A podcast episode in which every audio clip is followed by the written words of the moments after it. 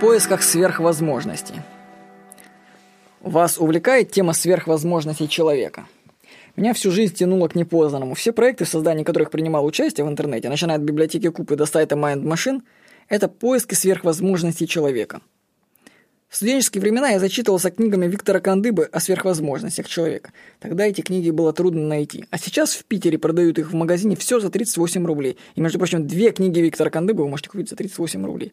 Вот времена, вот нравы. Откуда у нас стремление к сверхвозможностям? Вы, наверное, слышали, что в экстремальных ситуациях сверхспособности просыпаются. Время замедляется, вся жизнь пролетает перед глазами, проявляются сверхсилы. Это правда. Чтобы убедиться в этом, слетайте в город Амстердам. Там в первой попавшейся лавке рядом с улицей Красных Фонарей возьмите себе волшебных трюфелей. И у вас и время замедлится, и вы с деревьями поговорите, причем абсолютно серьезно. Так вот, а почему же в будничной жизни нет таких способностей, которые есть после волшебных трюфелей? Ну, тут дальше философское высказывание. Дело в том, что можно сказать, что у нас как таковых нет – мы гости в наших телах. Посудите сами. Сердце бьется само по себе. Дыхание происходит автоматически. Пища переваривается. Волосы, ногти растут вообще без вашего ведома. Что мы контролируем, товарищи? Что? Ничего.